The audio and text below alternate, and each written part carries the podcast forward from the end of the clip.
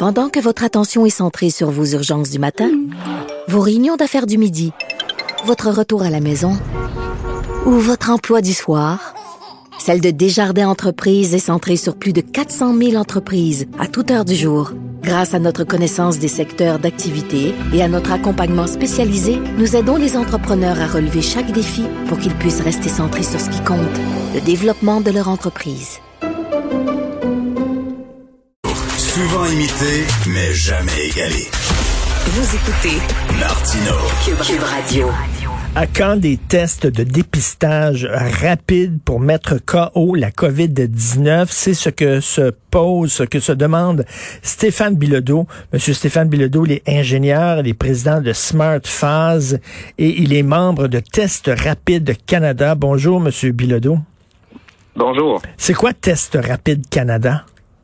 Test Rapide Canada, c'est un groupe qui s'est formé euh, récemment dans les dans le dernier mois, essentiellement pour mettre de l'avant euh, justement l'utilisation de tests rapides, euh, particulièrement à cette étape-ci de la pandémie où on a un vaccin, on a un, un horizon vers une résolution de tout ça. Et il nous reste encore six à neuf mois facilement Hmm. en Et puis les tests rapides, c'est une façon de, de reprendre le contrôle euh, sur la situation et pas la, et ne pas la laisser déraper encore plus que ce que, que c'est. Et là, ce qu'on parle rapide, c'est quoi? On a les résultats en combien de minutes?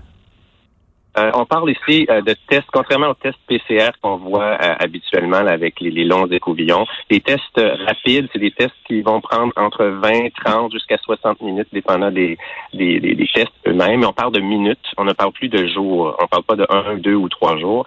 Et c'est là que la différence la plus importante est, c'est qu'on est en mesure, avec des tests rapides comme ça, de, mieux prendre le- ce que j'expliquais tout à l'heure, prendre le contrôle de la pandémie. C'est-à-dire qu'on peut utiliser ces tests-là pour faire, et pardonnez-moi euh, l'anglicisme, du screening. On peut Oui. filtrer euh, les, les euh, personnes qui sont euh, encore euh, qui sont en- encore actifs, infectieux et qui sont dans le fond euh, qui ont un virus actif euh, encore dans, euh, en, actif en eux, qui n'est pas le cas généralement avec les tests euh, PCR qui peuvent prendre deux à trois à quatre jours. euh, Mais est-ce que, parfois. est-ce que ces tests-là rapides sont aussi fiables que les, les tests qui prennent plus de temps?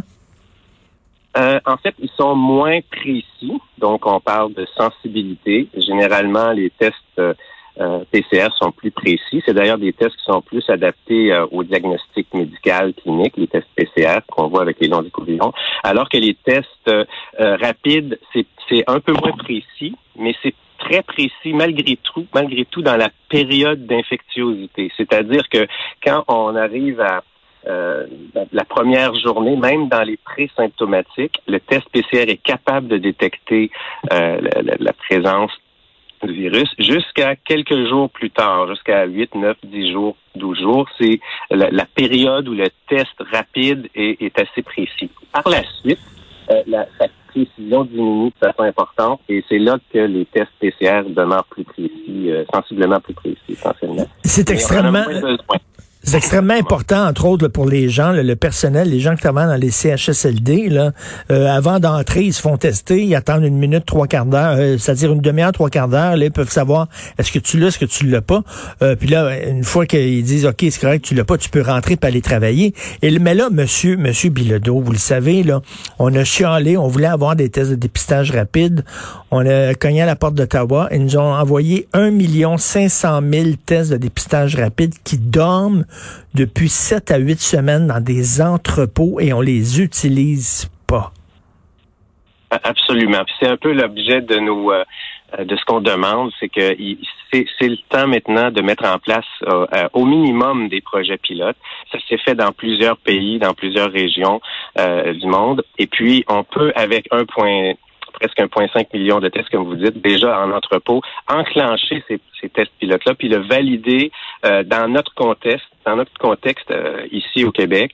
Très simplement, il s'agit de, de sélectionner ou d'évaluer soit des environnements de travail qu'on veut cibler, ou soit carrément, comme certains pays, comme la Grande-Bretagne l'a fait récemment, ils ont choisi Liverpool euh, et ils ont euh, fait 300 000 tests euh, assez rapides de quelques jours pour valider euh, le, le niveau de, de, de résultats qu'on pourrait atteindre avec euh, un test euh, de masse comme ça. Et puis les résultats sont extrêmement, extrêmement bons. Même chose euh, en Slovaquie, qui est un petit pays, comme on le mentionne dans, dans un article de Montréal. La Slovaquie, qui est un petit pays qu'on dépasse à tous les tous les niveaux, au niveau économique certainement, et qui l'a fait pour le, presque le deux tiers de sa population en deux jours. Les tests rapides permettent ça parce qu'ils demandent une infrastructure beaucoup plus légère que les tests PCR qui, qui demandent des équipements plus euh, sophistiqués, qui demandent euh, dans le fond des tests faits par des, des gens plus spécialisés, alors que les tests rapides peuvent être faits euh, de façon très simple et en plus d'être rapide, comme vous mentionnez tout à l'heure. Euh, ils sont ils sont simples. On pourrait pratiquement les implanter dans plusieurs, euh, que ce soit dans les pour l'utilisation dans des écoles, dans des CHSLD par exemple, pour tester les visiteurs qui entrent dans les CHSLD. On pourrait les utiliser même pour faire un screening plus général d'une population, comme je l'ai mentionné tantôt, qui c'est ce qui a déjà été fait avec du ben là, ce qui est surréaliste, c'est que les, tests qui dorment, là, 1 500 000 tests qui dorment dans les entrepôts depuis 7 euh, à 8 semaines, mm-hmm. Ces tests-là ont été homologués par Santé Canada. Donc, s'ils sont assez bons pour le reste du pays, maudit bordel, M. Bilodeau, sont assez bons pour nous autres, là, veut dire, euh, on vit pas, on vit pas sur une autre planète, là, on vit pas sur Mars au Québec, là, on fait quand même partie du Canada. Ça a été homologué par Santé Canada, et là, on dit, ben oui, mais on va les tester pour voir s'ils sont corrects pour nous autres.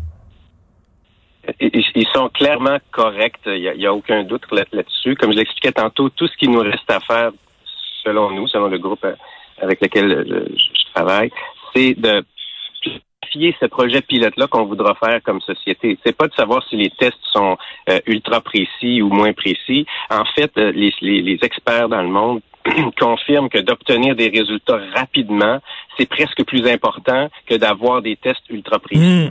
Le fait de savoir tout de suite qu'il y a des personnes qui sont euh, infectieuses euh, ou qui ont du virus actif, comme je le mentionnais plus, tôt, c'est euh, une donnée qui est très, très importante pour la santé publique. Ça permet de prendre des meilleures décisions, ça permet d'organiser les choses de façon plus efficace, puis d'éviter qu'on perde le contrôle. De toute façon, on le voit depuis quelques semaines, on est en pleine perte de contrôle alors qu'il y a effectivement plus d'un million de tests qui dorment, qui serait certainement un outil de plus dans, dans notre arsenal pour se battre contre le virus-là. C'est décourageant, là, parce que le nerf de la guerre, c'est tester. Tester, tester, tester. Tout le monde le dit, c'est le nerf de la guerre. Puis, puis là, on a, c'est pas comme si on les avait pas. On les, comment vous vous expliquez ça, vous, qu'il y a un million cinq cent mille tests qui dorment? Il euh, n'y a pas d'explication que je trouve logique, mais depuis le début de la pandémie, on a vu quelques épisodes du même type. Ça commençait avec les masques, je dirais, en ben mars. Ensuite, on a eu l'épisode des aérosols, malgré euh, des experts partout dans le monde qui déterminaient que les aérosols étaient un, vecteur de transmission important. Ça a pris des mois et des mois avant que ça, ça percole dans le système, si je peux dire. Et là, on le voit aussi au niveau des tests rapides. Donc, euh, j'espère que ça, ça va euh, virer rapidement. Euh, les outils sont déjà là. Il s'agit juste de faire un plan puis de le mettre en œuvre. C'est là où on est rendu. Décourageant décourageant. En tout cas, il, va y avoir un bilan à faire une fois que ça va être terminé, ça, parce qu'il y a eu plein d'erreurs. Aujourd'hui, Radio-Canada a sorti un, texte, une chronologie des événements concernant l'achat des masques, et on voit qu'on a dormi sa switch. Ça a pris deux mois et demi avant qu'on fasse notre première commande de masques. Évidemment, les masques étaient rendus hors de prix à ce moment-là, parce qu'on s'en est pris trop tard. C'est géré un peu à la va comme je te pousse, non?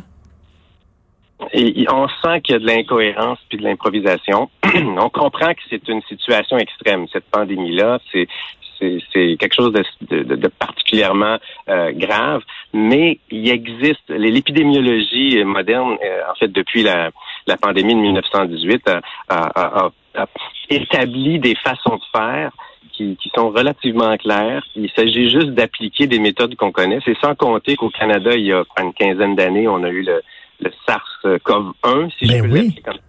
Donc, le, le, celui qui était précédent. Donc, on a, on a même testé ici, dans, dans, le pays, comment s'occuper d'un virus de cette nature-là. Euh, donc, effectivement, c'est dur d'expliquer ce qui se passe. L'important pour nous, par contre, et pour moi personnellement, c'est que euh, on, arrête de dormir au gaz. Hmm. Le, vaccin s'en vient. Comme je l'expliquais tantôt, il reste 6 à 9 mois.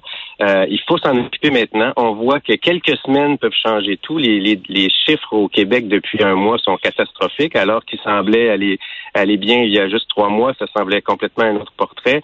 Donc, ça prend pas beaucoup de temps un virus qui a une, je dirais, une transmission exponentielle aussi forte, parce que c'est un virus très infectieux. Donc, il est, il, il, il prend pas de temps à réagir. Nous, on attend on peut, prendre, on peut perdre un peu de temps. Lui, il n'en perd jamais du temps. Il est toujours au front. Donc, on doit utiliser tout, tout, tout notre arsenal. Les tests rapides, c'est clairement un qu'on a déjà en, banque, si je peux dire, il faut l'utiliser. Ben bravo pour votre votre d'être actif là-dessus, de, de justement de, de, faire pression auprès du gouvernement. Vous avez signé une lettre qu'on peut lire euh, d'ailleurs dans notre section euh, Faites la différence sur le site internet du journal de Montréal. Euh, le, titre de votre texte, c'est quoi déjà? le titre de notre texte, c'est le cas. En fait, je vais vous le redire comme il faut. C'est des tests rapides, c'est pour mettre chaos la COVID, essentiellement. On veut écraser cette COVID-là. Il ne faut pas lui laisser de marge de manœuvre, comme vous expliqué tantôt. Euh, aussitôt qu'elle en a, elle reprend le dessus. Donc, il faut la mettre chaos, littéralement. Les tests, les meilleurs moyens pour le faire. J'invite les gens à lire euh, ce texte-là dans notre section Faites la différence. Merci beaucoup, Monsieur Bilodeau. Merci. Bonne journée. C'est un plaisir.